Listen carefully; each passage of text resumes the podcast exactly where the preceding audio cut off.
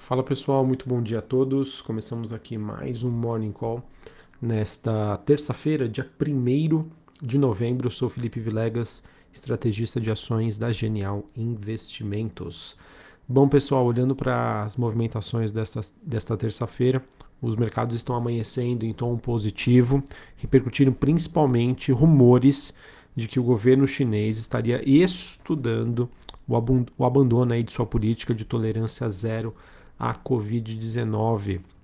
Essa informação que circulou nas redes sociais, mas ainda não foi reconhecida aí pelo porta-voz do Ministério de Relações Exteriores do país. Então, por enquanto, a gente tem aí um movimento especulativo, mas que, obviamente, como o mercado está leve, como o mercado está sobrevendido, isso está influenciando positivamente as commodities e as ações de bolsas correlacionadas.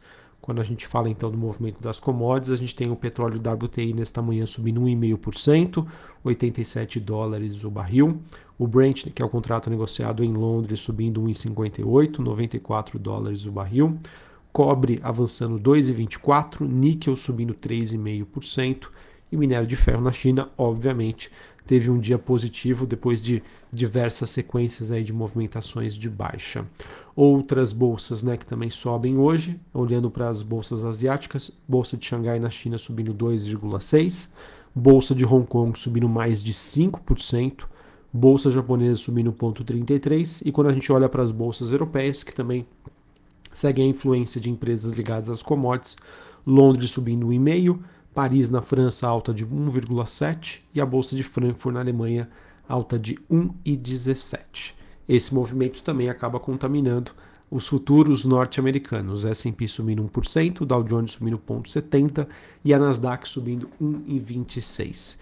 Em específico, né, a gente tem as, a bolsa de tecnologia apresentando uma movimentação mais positiva, enquanto os investidores aguardam né, e fazem as suas apostas para a reunião né, do, do Copom, olha, do FONC, que é o Comitê de Política Monetária nos Estados Unidos, que acontece amanhã, quarta-feira, dia 2 de novembro. Lembrando que amanhã é feriado aqui no Brasil, então não teremos negociação na B3. Tá? Eu acho que por conta disso, se o movimento do mercado hoje se inclinar para algo mais conservador, mais defensivo, que até o momento não está acontecendo, pode ser que a gente tenha uma intensidade desse movimento um pouco mais forte, tá? Por conta de não termos negociação amanhã, mas enfim, eu vejo que a princípio os mercados eles estão numa pegada um pouco mais positiva, já que apesar né, da maioria dos investidores projetar uma alta de 0,75% na taxa de juros nos Estados Unidos, é esperado que a partir da próxima reunião, ou seja, a reunião de dezembro,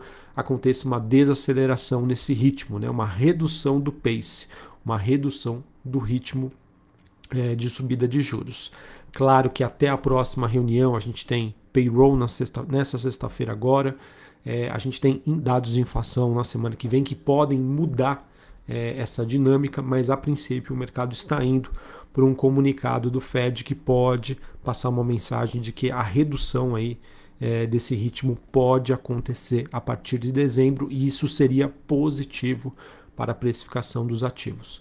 Particularmente, eu acredito que sim, existe possibilidade disso acontecer. Eu acho que os mercados eles já estão indo inclinados, eles já estão inclinados a, a, essa postura, né? Não é à toa que a gente já começa a ver especulações mais positivas, mas é aquilo, pessoal, tudo tem aí seus fatores de risco e inflação, infelizmente, ainda é um problema global. Beleza? Então, vamos ver né, se o, o, o Fed e o mercado vão olhar esse cenário olhando para o copo meio cheio ou meio vazio depois de, de um ano bastante desafiador. Beleza? Além disso, tá olhando para os outros indicadores, a gente tem o VIX caindo meio por cento, super comportado ali na, na faixa dos 25 pontos. O dólar index DXY caindo 0,63, 110,82 pontos. Taxa de juros de 10 anos nos Estados Unidos caindo 3,29 a 3,94. Bitcoin caindo meio por cento, 20 mil dólares, 20.600 dólares a unidade. O ouro também acaba avançando nessa manhã, alta de 0,85. Bom, pessoal, agora queria falar um pouquinho sobre Brasil.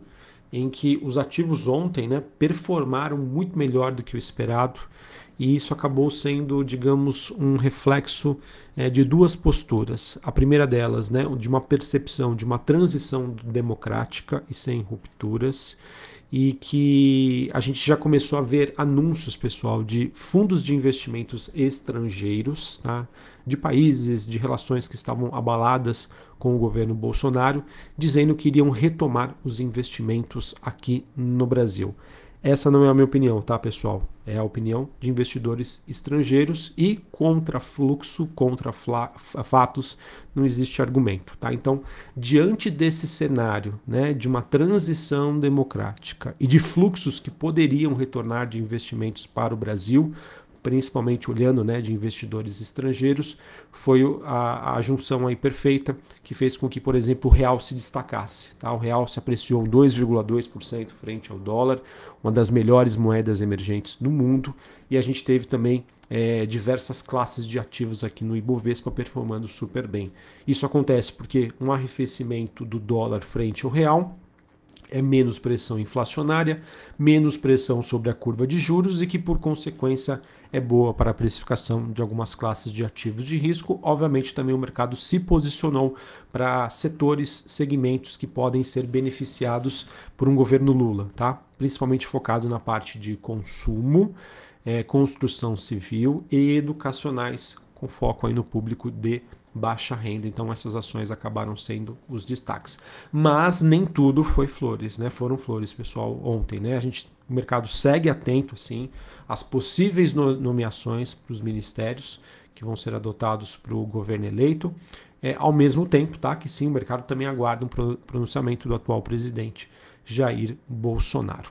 Outra questão, né, que foi é, repercutiu mal ontem foi que o mercado começou a especular que é, Jean Paul Prats, é, do PT, poderia assumir a presidência da Petrobras. Tá? A Petrobras, que chegou ontem a cair muito próximo aí de 10%, principalmente influenciada por essa notícia.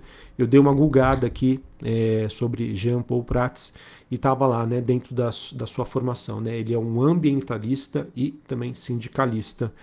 Eu acho que se isso realmente for confirmado, deve ser bastante ruim aí para a Petrobras. E novamente, pessoal, isso não é nenhuma novidade. A gente tem evitado aí recomendações de empresas estatais num governo PT, dado aí o histórico que houve no passado, tá? em que é, a, a, gestão né, no passado acabou sendo bastante prejudicial para essas duas companhias, Petrobras e Banco do Brasil. Eletrobras agora fora do radar, já que a empresa foi privatizada no ano passado. Beleza? Então vamos acompanhar, obviamente. Precisamos entender né, quem vai ser a equipe do, do atual governo para entender, obviamente, e aos poucos aumentar ou não a nossa exposição a ativos mais voláteis. Para hoje, pessoal, só retornando nesse tema, né? O mercado espera o pronunciamento do, do, presidente Jair Bolsonaro sobre o resultado eleitoral, enquanto o mercado também monitora aí com atenção os bloqueios nas estradas por todo o país. Isso, pessoal, mais cedo ou mais tarde também pode ser um, um fator que venha a fazer com que o investidor estrangeiro que tem hoje uma percepção de que pode ser uma transição democrática, mas que possa haver problemas. Se isso se confirmar, eu vejo que isso poderia ser negativo para os ativos aqui no Brasil. Tá? Então vamos acompanhar porque esse é um tema de atenção. Enquanto não tivermos uma declaração oficial do presidente seja em discurso, seja por texto, reconhecendo a derrota, isso poderia trazer sim bastante volatilidade para os ativos de risco. E olhando também para as propostas do PT, é, o mercado mapeou que elas poderiam chegar né, a, a 250 bilhões de reais, ou seja, 2,5% do PIB para o ano que vem, e também existem mais outros 170 bilhões em riscos fiscais mapeados. Olhando para o cenário Brasil para 2023, pessoal, este vai ser o maior desafio, a questão fiscal. Tá? E por conta disso, é, nossos economistas aqui da, da Genial Investimentos que estimavam uma possibilidade maior de, do Banco Central conseguir reduzir juros no ano que vem, em 2023, já não tem mais essa, esse cenário base. Tá? Para a gente, o cenário base agora passa de uma taxa de juros é, que vai subir 0,25% para 14% e se manter é, nesse patamar em 2023 por conta desses riscos fiscais que ainda não estão muito certos e que, obviamente, uma, uma sequência de fatores precisariam acontecer para o mercado entender sobre estes desafios. Beleza? Bom, passando agora para o noticiário corporativo, a gente teve a Copel, ela comunicou que recebeu do seu acionista controlador, que é o Estado do Paraná, um ofício informando que solicitou ao seu conselho de, de, controle de empresas estaduais um estudo técnico a fim de subsidiar o modelo para uma potencial operação no mercado de capitais, ou seja, pessoal, uma potencial privatização. Tá? Vamos acompanhar, eu vejo essa notícia com bons olhos, acredito que tenda a repercutir positivamente no mercado hoje. A gente também teve a M Dias Branco, empresa né, líder em massas e biscoitos aqui no Brasil.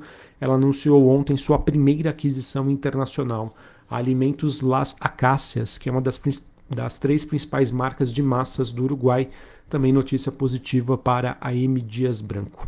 E por fim, a IMC Holding, né, que é dona das redes Frango Assado, Pizza Hut e KFC, ela confirmou que ontem foi celebrado um acordo de renovação da parceria com a KFC Internacional. Esse acordo que está válido por mais 10 anos, também positivo para a tese de longo prazo da companhia, empresa que tem diversos problemas. O mercado olha com bastante receio, mas essa acaba sendo uma notícia positiva. Acredito que possa ter uma repercussão também no mercado hoje. Por fim, os balanços corporativos. A gente tem hoje, após o fechamento do mercado, o grupo SBF, que é a antiga Centauro, divulgando seus números, e também a Vulcabras, ok? Pessoal, antes de eu encerrar aqui, queria compartilhar com vocês que eu vou tirar aí, é, digamos, duas semaninhas, né? Começam amanhã, né? E terminam no dia 16, é, em que eu estarei ausente aqui da gravação do podcast. É, então, para quem gosta aí e acompanha o meu trabalho, é, vocês têm aí através do canal da Genial Investimentos, lá o YouTube, em que a gente tem Morning Call, resumo da manhã, fechamento de mercado, ou seja, uma agenda aí totalmente aí completa é, de informações para vocês estarem atualizados, tá bom? Então, é, eu me ausento a partir de hoje, retornando no próximo dia 17 de novembro, que vai ser uma quinta-feira, beleza? Então, enquanto isso, uh, um descansinho aí para a gente renovar as energias, tá bom, pessoal? Então, um abraço a todos. É, só reforçando, tá? Nesse intervalo de tempo, acho que os principais fatores que nós teremos começa amanhã com a decisão do Fed. A gente tem na sexta-feira, dia 4 de novembro, o payroll nos Estados Unidos, dados sobre o mercado de trabalho. Na próxima semana a gente tem dados de inflação e hum, a temporada de balanços aqui no Brasil e nos Estados Unidos continuando, tá? A princípio, eu acredito que estes são os principais fatores que vão aí é, contribuir para as movimentações do mercado. Maravilha, então, me ausento a partir de hoje, retornando no próximo dia 17 de novembro, quinta-feira. Um abraço e até mais. Valeu!